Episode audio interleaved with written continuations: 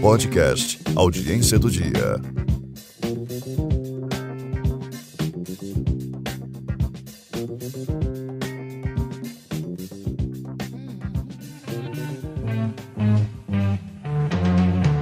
Das preliminares.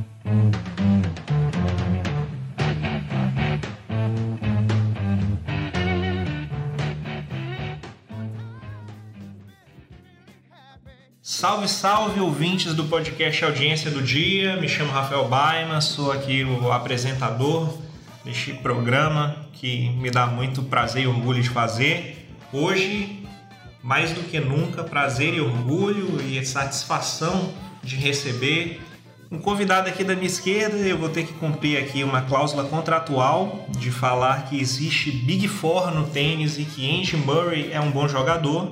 Esaú Rômulo hoje participando, cientista político, mestre em ciência política pela Universidade Federal do Piauí e professor da Universidade Federal Tocantins. Esaú, seja bem-vindo, muito obrigado por participar do programa, já cumpri a minha cláusula. Obrigado, Rafael. É sempre uma satisfação poder trocar uma ideia com todos os ouvintes desse podcast, que é um dos pouquíssimos que eu ouço. Eu sou alguém que produz podcast, mas não ouço. Então esse é um dos poucos que eu, que, que eu ouço. E você tá chovendo só no molhado. Não tenho mais nada para falar além disso. E do meu lado direito aqui também é muita alegria de receber o cracaço de bola do nosso time Jovens Advogados, Laionan, advogado especialista, Laionan de Paula Miranda, especialista em direito eleitoral, atuante nos municípios aqui de São Luís, tem sede em São Luís e Balsas, né, Laionan? Perfeito. Também no direito agropecuário, mas não vem ao caso hoje, nós vamos explorar aqui as habilidades e conhecimentos do Laionan no direito eleitoral. É uma honra e um prazer imenso participar desse programa. Cumprimento aqui o nosso companheiro e de um currículo invejável, nosso amigo Esaú, e espero que possamos colaborar com essas discussões da melhor forma possível. E é direito em agronegócio, né, realmente. É, falei agropecuário. É, nós estamos fixados tanto em São Luís como em Balsas, a gente sabe que é um polo do agronegócio na nossa região e que muito contribui para o próprio PIB do Maranhão, né? Exatamente, exatamente. E com isso eu já falei o tema, né? Todo mundo que acessou já sabe que o tema são as eleições de 2020, porque está lá no título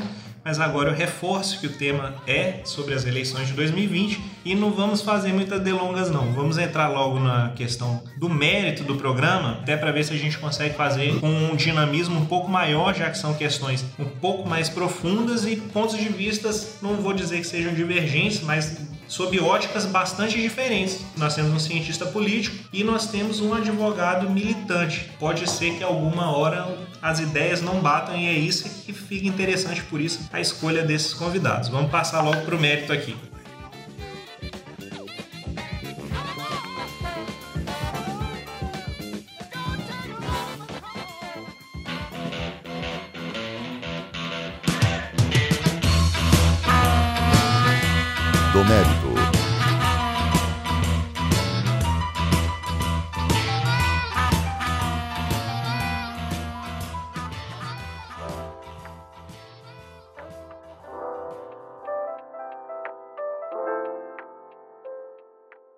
Começando aqui no mérito, já vamos falar sobre, eu acho que foi o principal tema a respeito do direito eleitoral desse ano, o principal tema político desse ano. A gente não pode se esquecer que ainda estamos no meio de uma pandemia provocada pelo coronavírus, pandemia do Covid-19, e na esfera do direito eleitoral o impacto foi flagrante. Nós tivemos agora a alteração de todo o calendário eleitoral, o adiamento das eleições para o mês de novembro, é isso?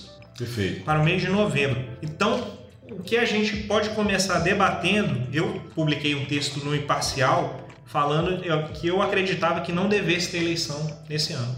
No meu entendimento, as eleições deveriam ser direto em 2022, unificação. Eu sei que o processo constitucional é complexo, processo legislativo, mas eu não vejo clima para realização de campanha esse ano, muito menos de eleição, e acreditava que poderia haver a utilização dessa verba da eleição, do fundo para campanha, destinada para a saúde. Não foi isso que ocorreu, e aí eu começo com Isaú perguntando por que que isso não ocorreu e se tu concordas que deveria unificar ou não. A gente precisa olhar para esse aspecto do adiamento ou não das eleições, olhando para a conjuntura política que nós temos no país hoje. Então assim, ó, sendo um, um contexto de eleições municipais aí que envolve prefeitos e vereadores, eu estou falando de uma eleição municipalista altamente pulverizada e não há condições, não há força política suficiente que proporcione tanto para o eleitorado brasileiro como para as instituições políticas como um todo a ideia de que unificar as eleições seria um ponto positivo. Eu entendo que do ponto de vista logístico, do ponto de vista financeiro, o ideal seria que nós tivéssemos eleições gerais só que para a gente olhar o propósito e, e principalmente qual o funcionamento dessas eleições a cada dois anos é algo do que nos Estados Unidos eles chamam de meio mandato.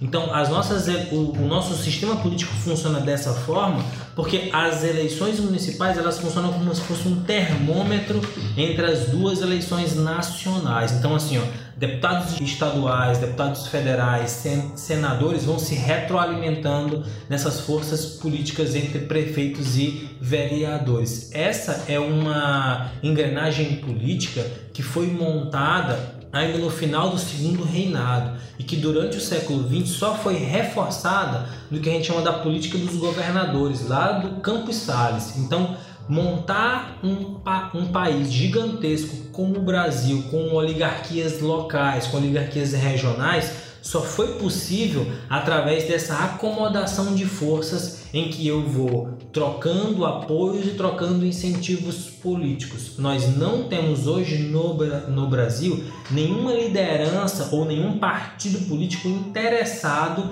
em questionar essa modalidade de apoios políticos que são é, visíveis, que são expressos principalmente durante o período de eleições. E Lael, o que que tu pensas sobre isso aí? Já ouvimos a opinião de Romulo, agora de Esaú, agora queríamos ouvir a tua. Rafael, eu tenho uma posição bastante formada de não simpatizar muito com essa ideia de unificação das eleições. Primeiro, essa discussão veio à tona novamente por conta dessa, dessa questão de pandemia, dessa crise sanitária.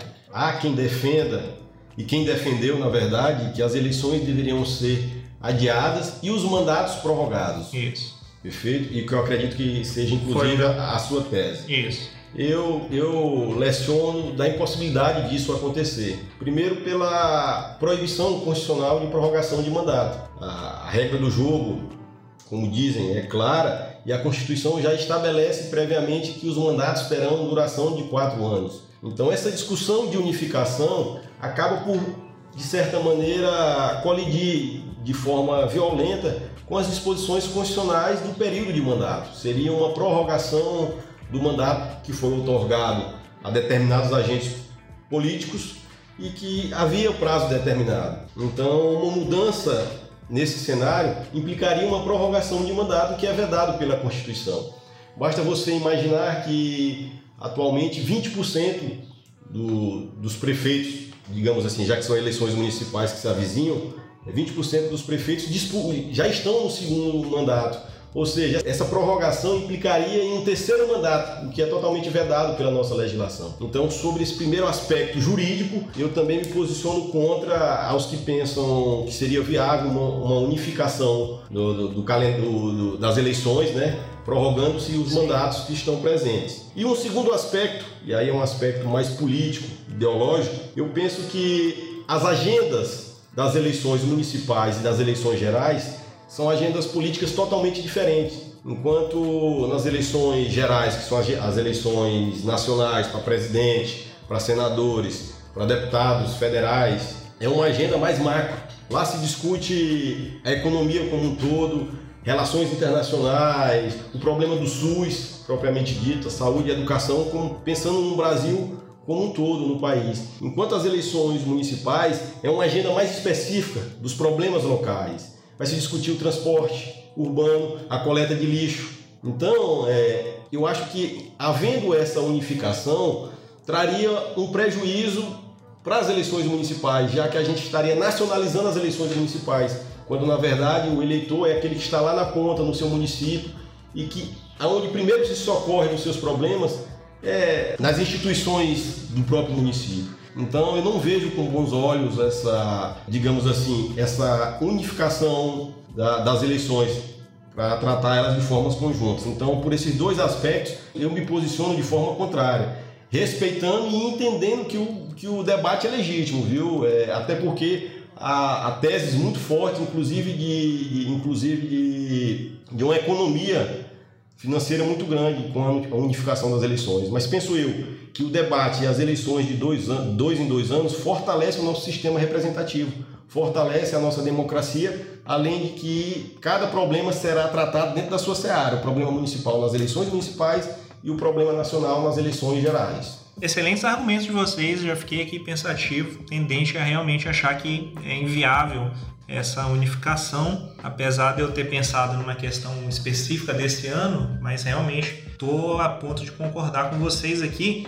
Rapidinho, rapidinho mesmo, uma pergunta objetiva para vocês. Vocês acham que esse adiamento vai ser só para esse ano ou é, existe uma possibilidade de implementação para as próximas eleições? Jogar as eleições para novembro em vez de outubro? Bem, Rafael, é, eu particularmente, primeiro a gente deve olhar o cenário em que foi proposta a PEC, a emenda constitucional que alterou e que alterou o calendário eleitoral e, consequentemente, adiou as eleições. Ela é uma PEC de caráter transitório e ela mesmo já excepciona e afirma que tais normas serão aplicadas tão somente ao pleito de 2020. Então, a primeira premissa é a gente partir e saber que essa PEC terá validade e legitimidade apenas para as eleições de 2020 e que ela foi construída em um cenário excepcional, um cenário de crise sanitária. Todos nós, inclusive os legisladores e, e, os próprios profissionais técnicos da área da medicina, sobretudo,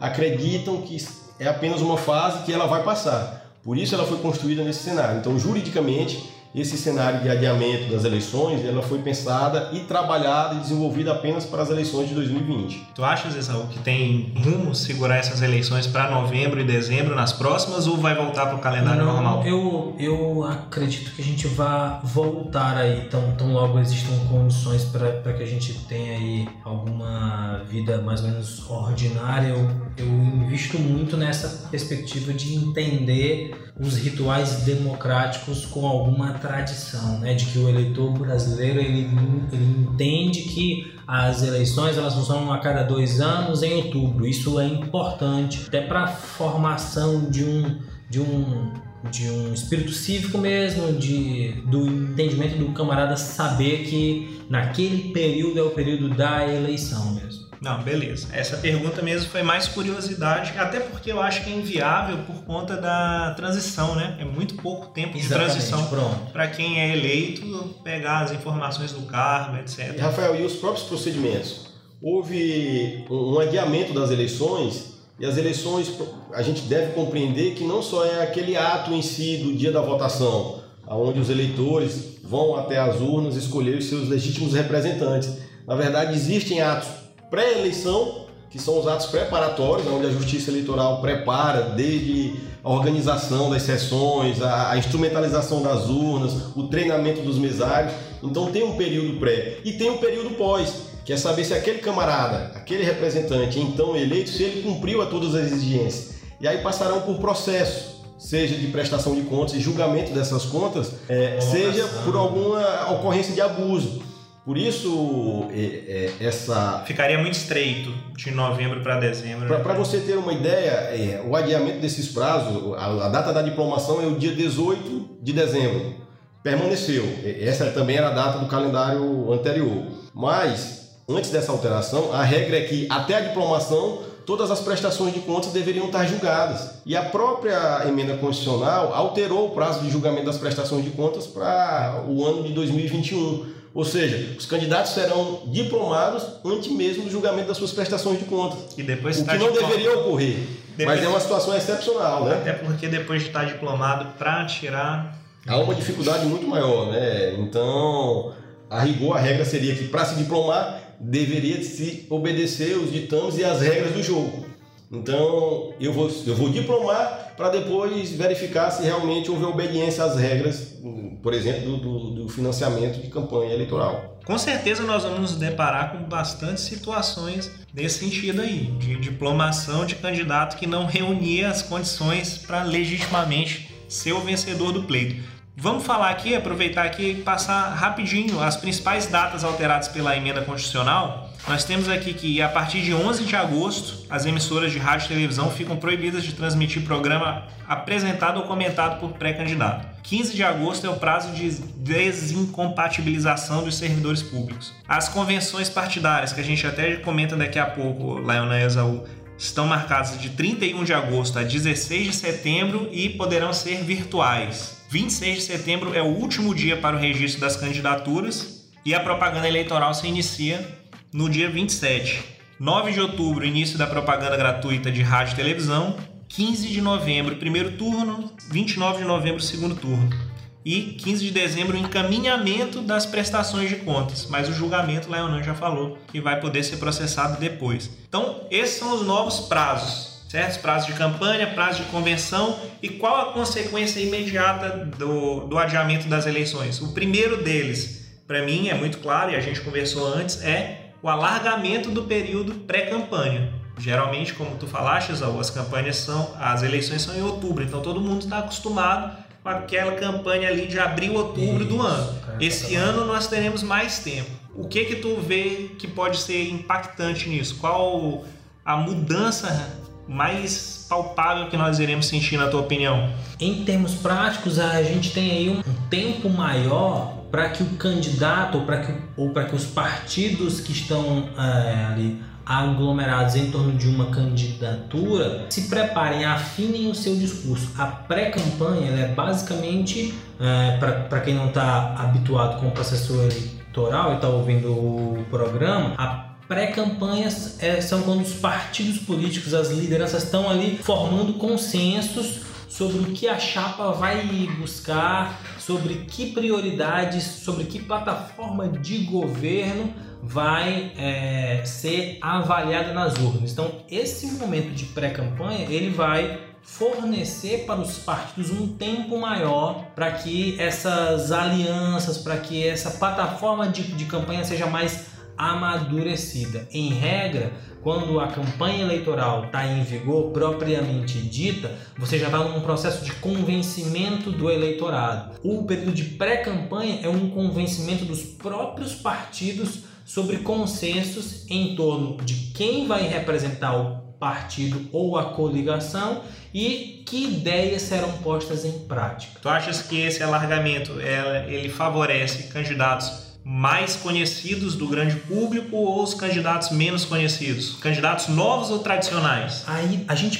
precisa ver para esse ano qual é a força da dita renovação da política que foi colocada em 2018 como é, o grande fator de desestabilização dos nossos sistemas, do nosso sistema político e do nosso sistema partidário como um todo, se, é, se essa dita renovação ainda tem a força para que novos atores é, prevaleçam. Não é? eu, eu entendo que essa renovação da política não pode estar acompanhada de um, de um discurso falseado sobre a própria criminalização da política, porque essa renovação da política ela feita em 2018 ela foi basicamente composta por atores de direita, de centro-direita, que criminalizam os partidos políticos, que não atuaram para reforçar o nosso sistema de, de apoios. Foram, foram novos atores, uh, alguns deles muito jovens, que não reforçam o nosso sistema político como um todo, que, estão ali num processo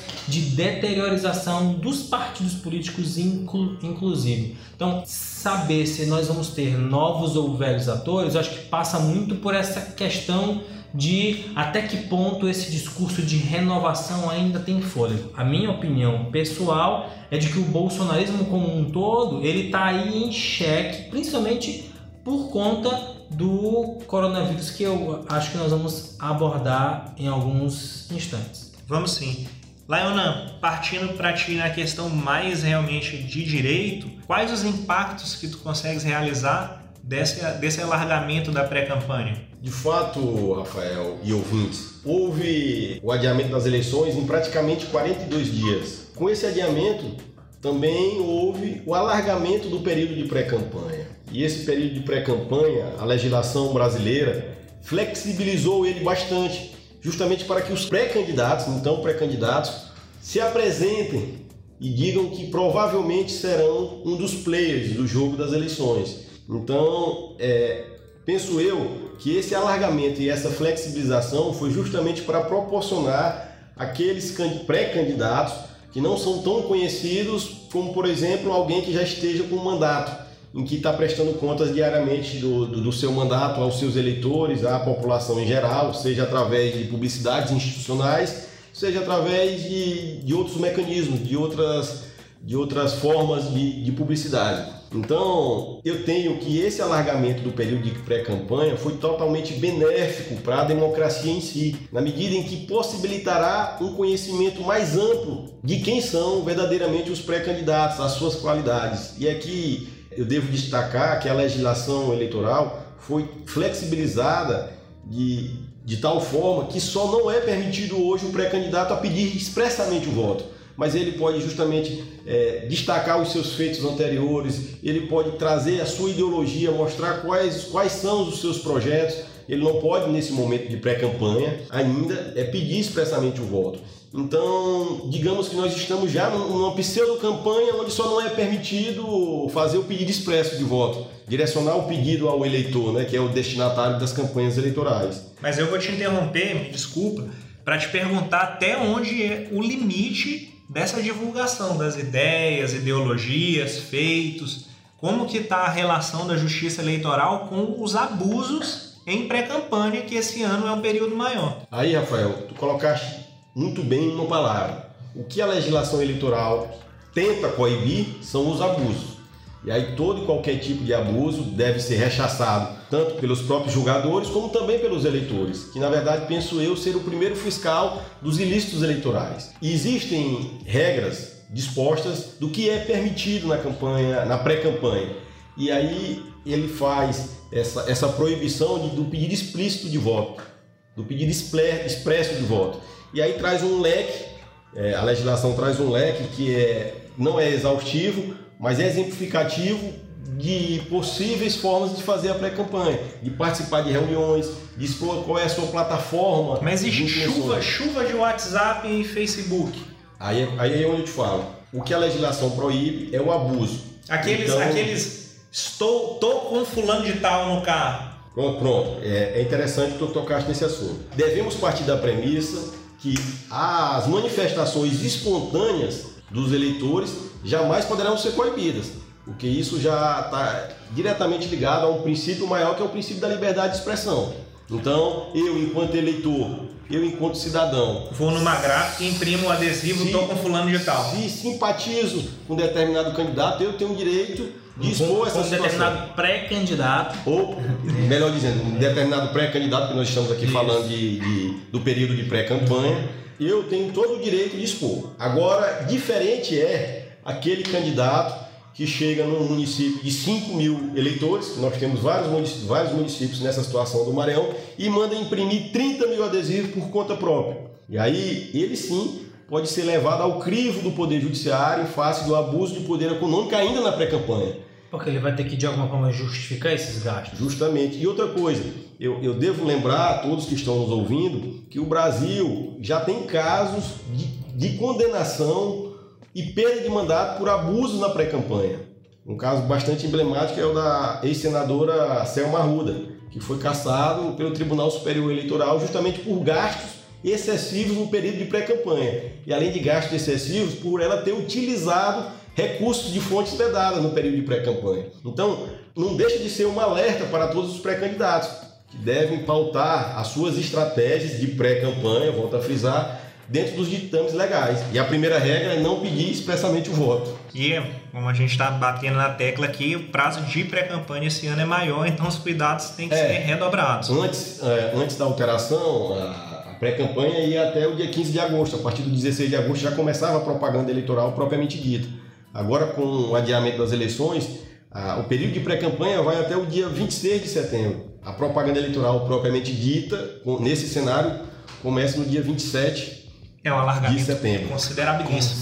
Considerável. E aí, Exaú, penso eu que, de certa forma, é benéfico para o eleitorado e para a sociedade civil como um todo, na medida em que proporcionará um conhecimento maior ainda de quem são os pré-candidatos. Sem, sem a sem o viés competitivo tão acirrado que é a eleição, porque a campanha eleitoral própria, propriamente dita, ela tem um viés competitivo muito mais acirrado, que é um viés e aí eu estou colocando elementos sonoros, né, os jingles, as músicas, etc. Eu estou colocando elementos visuais, as siglas, os números, os, os adesivos como um todo. E como esses, como esses elementos estão vedados durante a pré-campanha, eu tenho aí então que outras estratégias, né? que os pré-candidatos, eventuais candidatos vão adotar. Pelo que a gente acompanha em termos de redes sociais, é um debate muito mais horizontal, visitando associações de moradores, visitando bairros, conversando com as pessoas é, no seu cotidiano, tentando construir é, numa espécie de coxa de retalhos apoios muito mais pulverizados do que uma campanha eleitoral tem com as carreatas, com comícios, etc, etc. Interessante, vai. Pelo que vocês estão falando aqui, já dá para ver que vai ser bem diferente, vai ser uma eleição sui generis.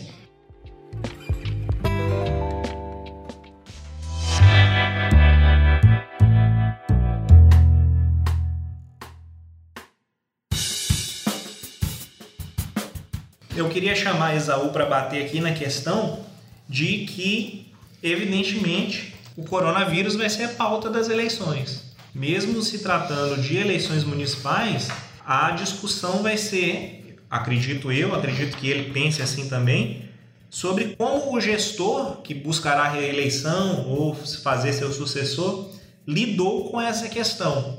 Tu acreditas que vai ser mesmo o grande foco mesmo sendo as políticas públicas via governo federal e estadual, tu acreditas que isso vai influenciar nas eleições de prefeito e vereadores? Acho que sim, é, principalmente porque a eleição é um momento de prestação de contas, né? Então o eleitor ele está ali avaliando quais foram as respostas que o seu governante, que os seus representantes deram para qualquer problema. Então, assim, se há uma dificuldade muito grande do eleitor médio, do nosso eleitorado médio, em diferenciar as competências das diferentes políticas públicas que nós temos aqui, e nós temos uma no Brasil especificamente uma uma configuração de políticas públicas concorrentes, vídeo política pública de saúde que tem as suas atribuições União, Estado e municípios, os, eleitores vão ter à sua disposição uma prestação de contas de como o meu prefeito, como a minha cidade reagiu a isso. E aí eu estou dizendo que tanto o prefeito como a oposição ao prefeito vai se utilizar dessa narrativa. Números de casos exponenciais ou números de casos reduzidos ou de que forma que os recursos destinados diretamente para as contas dos municípios foram aplicados devidamente tanto na atenção primária desses municípios, como na capacidade de testagem desses municípios. Então, ah, para dar um exemplo de como que o coronavírus entrou nessa pauta, você vai olhar para a eleição norte-americana de como Trump, na Flórida, que é um estado em que os republicanos têm um peso muito grande, caiu a aprovação dele de forma significativa, principalmente entre os latinos da Flórida, que tinham um apoio quase que restrito ao Donald Trump. Então, o coronavírus acaba que entra como uma pauta muito impositiva de avaliação desses prefeitos e desses vereadores. Ainda que os prefeitos e vereadores, em muitos casos, é, tenham pouco poder de resposta em relação ao vírus. Teu pensamento vai nesse sentido também, Leandro? É, eu não tenho dúvidas de que a grande pauta é, que será utilizada pelos candidatos já estão sendo utilizados pelos pré-candidatos, na verdade, serão todos os problemas vivenciados em decorrência da pandemia do Covid-19. E se a gente pensar a pandemia em si, é, nós teremos que ter em mente que ela nos trouxe uma crise multidimensional. A crise sanitária, com reflexo diretamente na saúde, e que exige nesse momento um certo distanciamento social, que o, o, os técnicos é, competentes demonstram isso muito claramente. Há uma crise econômica. A, a, todo momento a gente assiste notícias e verifica que os especialistas dizem que nosso PIB irá reduzir drasticamente. Em decorrência disso, há uma crise social, que há, haverá uma perda de empregabilidade no país. Então, todos esses cenários com certeza serão discutidos pelos candidatos e agora já estão sendo discutidos pelos pré-candidatos. E vocês acham que, eh, trazendo aqui para o nosso Maranhão, há a capacidade dos candidatos discutirem temas dessa relevância como questões econômicas, sociais, as sanitárias eles têm obrigação porque é do município, mas como é que eles vão lidar com essas pautas no município? Qual vai ser ali a questão principal que eles vão ter que administrar? Rafael, eu, eu penso que e devo. Vou, vou, antes de tu começar, antes de tu começar, porque eu acho que o ponto principal aqui, e vai ser terrível para quem está no mandato, é que houve a necessidade de demissão de muito comissionado.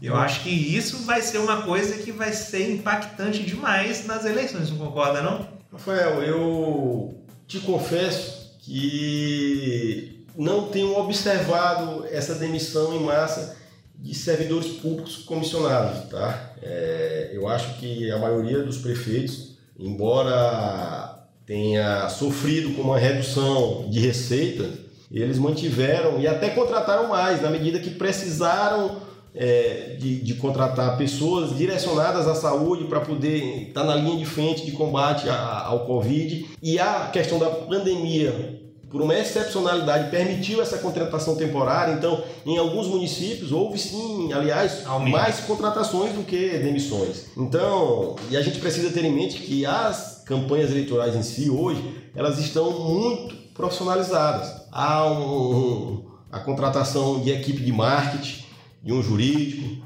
de, da equipe de contabilidade e sem sombra de dúvida todos esses cenários decorrentes da pandemia serão explorados e aqueles candidatos que notadamente melhor explorarem essas questões terão uma certa vantagem no, no público-alvo que, é, que são os eleitores. Esse é o, é o meu pensamento.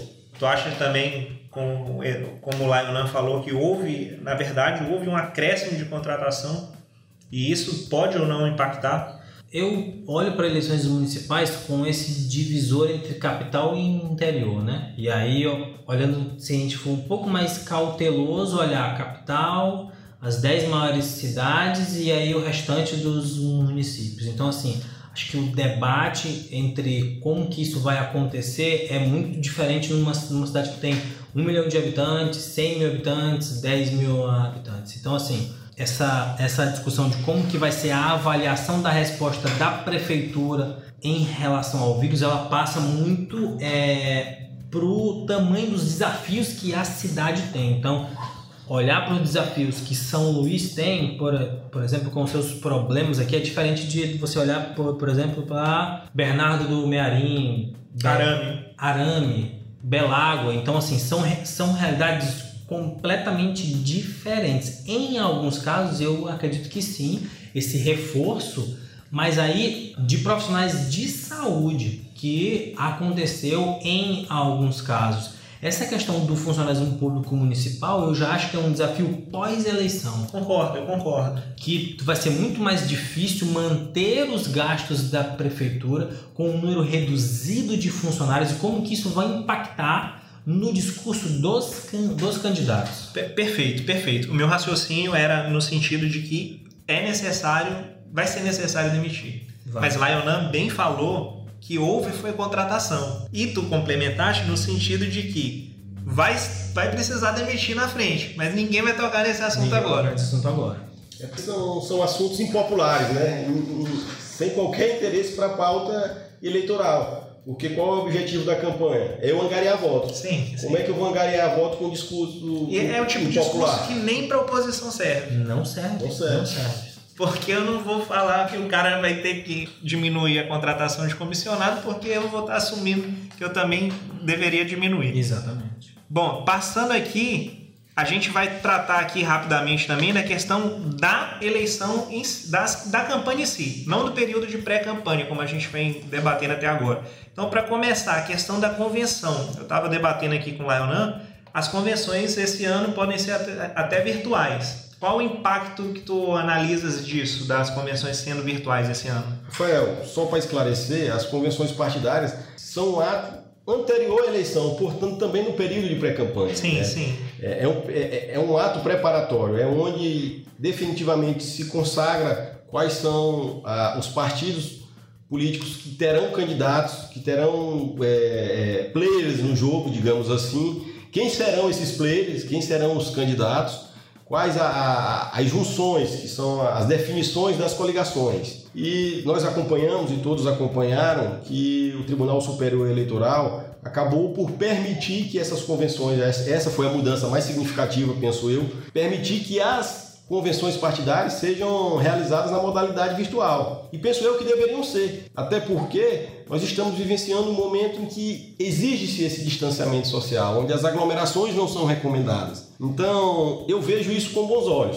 Primeiro porque todos nós sabemos, e aqui está aí o nosso cientista político para afirmar com mais convicção ainda, que os nossos partidos políticos ainda são verdadeiras castas, onde existem os poderosos em que comandam as siglas, as legendas. E assim, é, na minha concepção, todas as convenções partidárias até então nada mais é do que um jogo de cartas marcadas. É só a formalização do que já está decidido. Aqueles que são os poderosos e, o, e, o, e os comandantes dos partidos políticos, eles já tomaram a decisão e vão só materializá-la, formalizá-la, porque a legislação exige que, que tenha uma convenção partidária. Então, eu para mim, por ser um jogo de carta marcada, nada mudará em ela ser realizada de forma virtual ou presencial. Pelo contrário, penso eu que a forma é, virtual possibilitará uma fiscalização ainda maior pelos opositores, porque dificilmente, e aí eu desconheço aqueles opositores que vão a uma convenção partidária do adversário,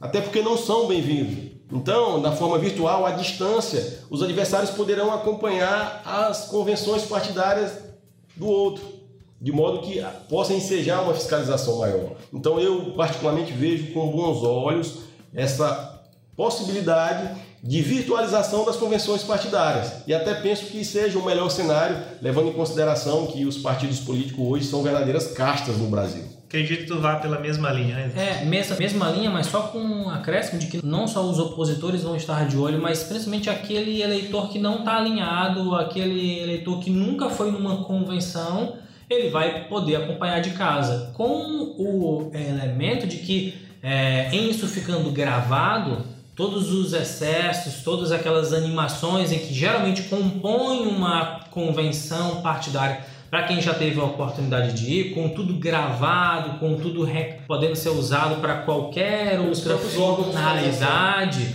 isso vai ter isso, isso vai ter uma vigilância muito maior, né? Da ideia desde a ideia do vamos vencer até a ideia do candidato da oposição presta, isso vai ter uma fiscalização e uma vigilância muito maior, tanto da oposição como do desse eleitor não alinhado, como do próprio judiciário como um todo. Eu acredito que sim. Eu até lembrei aqui agora, quando eu morava em BH, cara, tá eleição, não me lembro de que ano, acho que 2006 para a prefeitura, tinha um candidato que era primeiríssimo lugar nas pesquisas, acho que era Leonardo Quintão, e na convenção dele, ele foi gra alguém gravou a frase ele falando assim: Nós vamos ganhar e depois chutar a bunda deles. Pronto. E no meio da campanha, isso começou a ser utilizado na propaganda eleitoral como rap, funk, cheio de jogos de imagens uhum. do cara gritando isso. O cara não ficou nem terceiro, pô. Por causa de uma fala ali no momento de, de exaltação isso. da convenção partidária.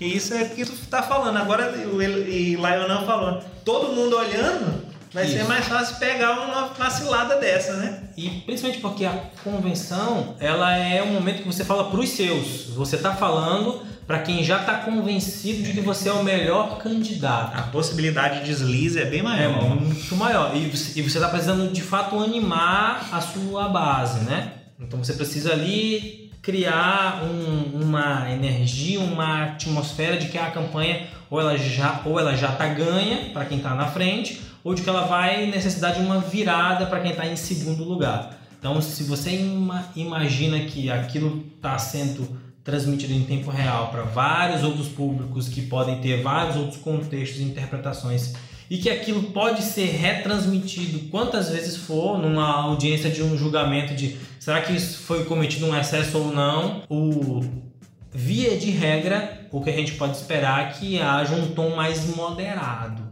Mas nós estamos falando de Brasil, nós estamos falando e aqui é até um alerta para os próprios pré-candidatos, pretensos candidatos, né? Que serão chancelados em convenção partidária. De que devam cumprir estritamente com o que a legislação determina, sob pena de sofrerem é, denúncias, sejam de civis normais, sejam de representantes do Ministério Público ou através, seja através dos adversários, porque, como o Exaú bem colocou, aquilo ali vai ficar registrado para qualquer momento quem quiser ter acesso. Então, os próprios pretensos candidatos devem ter uma preocupação maior, com, inclusive com suas falas, né? Uma coisa que eu discuto muito com Esaú e uns outros amigos meus no grupo é o poder da opinião pública, né? Nesse caso aí, a opinião pública pode massacrar, acabar com uma campanha por causa de uma fala errada numa convenção partidária, que o cara tá falando ali num ambiente totalmente empolgante. Tem que os candidatos que, é, que, que, que teoricamente seria interno, né? É, é uma convenção partidária. Mas essa ampla publicidade que é inerente aos meios de comunicação e dessa virtualização permite esse, digamos assim, esse julgamento por todos, né? E aqui para a gente bater o último tema, queria saber de vocês como vocês acham que será a campanha em si. WhatsApp, Facebook, porque já não vai poder ter tanto contato assim, não é, vai, acredito que não seja permitida aglomeração até lá. Então é uma campanha ali no virtual e uma ou outra visita, como o Exaú exemplificou ali no início que que tu achas disso pelo ponto de vista mais do advogado? Como os candidatos devem se precaver? Quais serão as brechas? Quais são as arapucas da lei para essa campanha desse ano? Bem, Rafael, é, nós acompanhamos há dois anos nas eleições nacionais já um fenômeno de virtualização das eleições, né? onde um candidato se apresentava através da internet e que teve ampla repercussão, vide a vitória dele nas eleições. Então, aliás, desde as eleições do Trump, para quem acompanha nos Estados Unidos, a gente já percebe que as redes sociais em si, as mídias, ganharam uma importância fundamental nas eleições. E assim permanecerá, acredito eu. Talvez, mesmo, mesmo sendo municipal? Mesmo sendo municipal, e até com mais vigor. Primeiro porque existe todas as restrições decorrentes da pandemia, de aglomeração, de com ordens de distanciamento social. E aí é preciso dizer que essa emenda constitucional, inclusive a 107 de 2020, ela destacou que nenhuma regra pode impedir que seja feita a propaganda eleitoral, porque na verdade a, a propaganda eleitoral ela faz parte da essência da democracia. A pessoa se apresentar, oportunizar os eleitores que conheçam quem são os candidatos e os seus pretensos representantes. Mas é, existem, estão postas regras claras de distanciamento, que são regras sanitárias, e a lei trouxe essa, essa exceção né, dessa possibilidade, que inevitavelmente os candidatos terão que se inovar, criar novos mecanismos de busca de voto. E aí, para diminuir esse distanciamento, eles vão inevitavelmente utilizarão as redes sociais para atingir o seu público e chegar mais próximo dos seus eleitores. Então eu não tenho dúvida que o cargo-chefe dessas eleições, inclusive as municipais, serão é, as mídias sociais como um todo.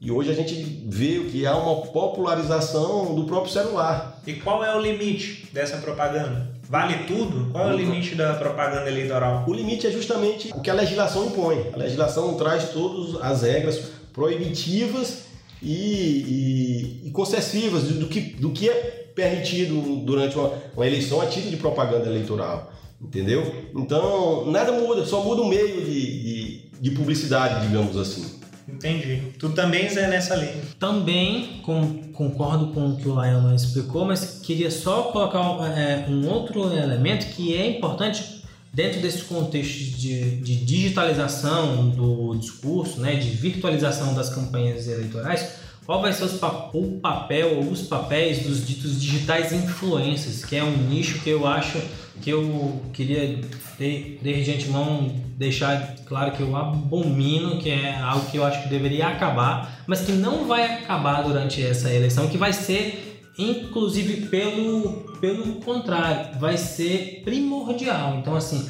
como que essas pessoas que tem um respaldo, que tem uma. Re... Não, eu não diria re... respaldo, acho que não é a palavra correta, mas uma repercussão. Como que essas pessoas que têm repercussão nas redes sociais vão se posicionar, seja para endossar ou não? Então aí você vai ter que avaliar desses digitais influencers que vão abraçar a campanha ou que vão trabalhar eventualmente para essas campanhas, vão ser garotos propagandas delas ou que vão é, entrar aí no mundo da abstenção. Olha, durante esse período eu vou ignorar completamente o que está acontecendo. Se nós estamos dizendo que as pessoas vão se conectar ou vão entrar no debate público através dos seus computadores, dos seus celulares, dos seus tablets, essas pessoas que eles já seguem cotidianamente vão ser aí vão ou vão ter algum peso na hora da definição ou na hora da exclusão de quem votar. O showmício é no Instagram, basicamente. Eu acho isso. que vai ser basicamente isso.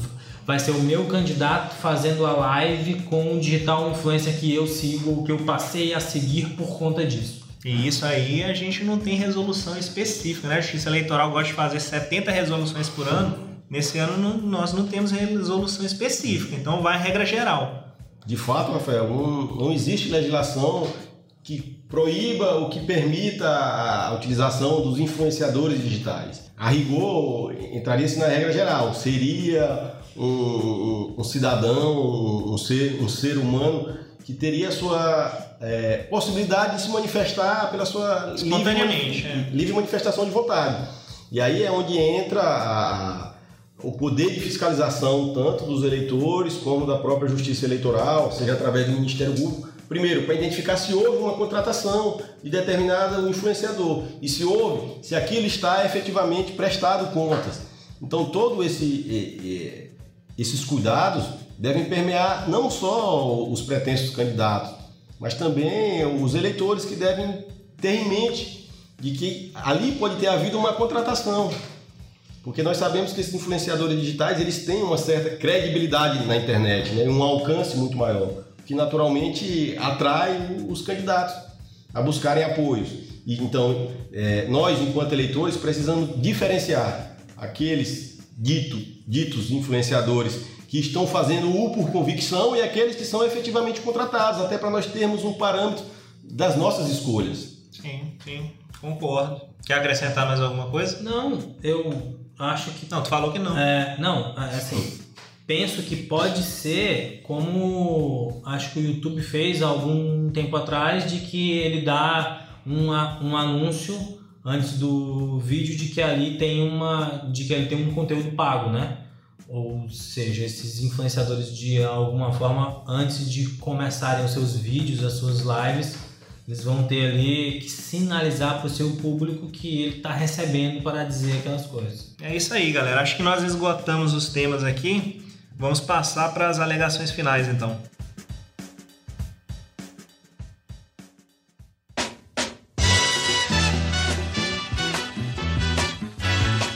Alegações finais.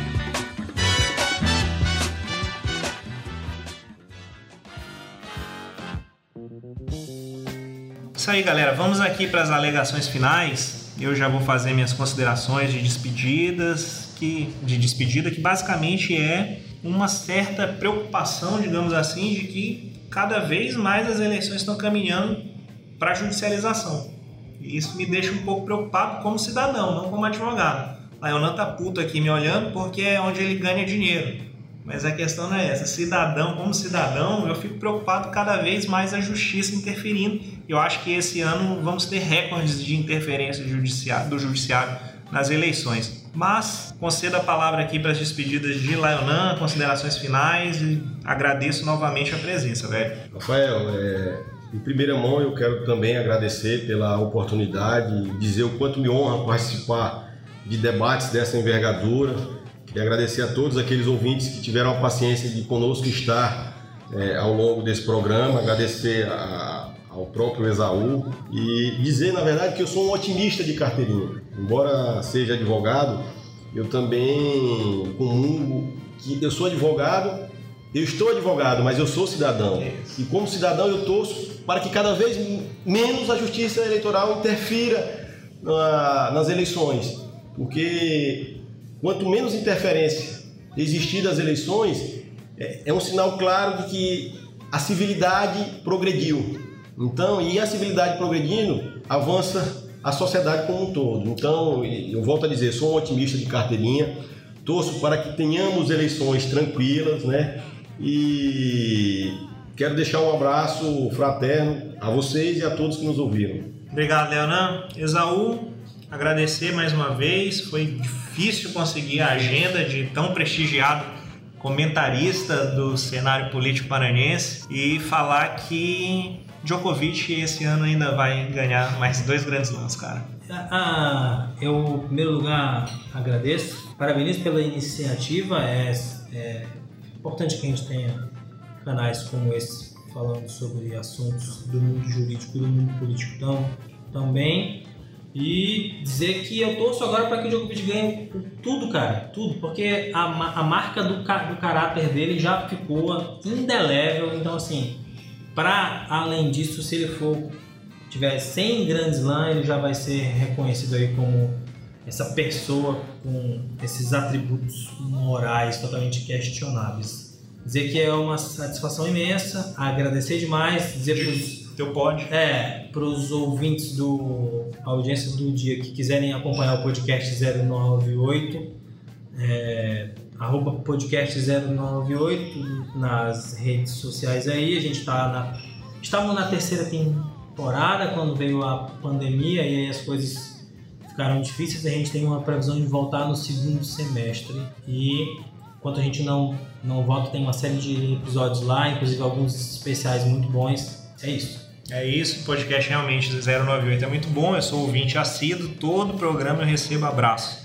E fica o meu abraço para vocês que nos acompanharam aqui nesse nono podcast. Espero que tenham gostado. Até a próxima, pessoal. Valeu!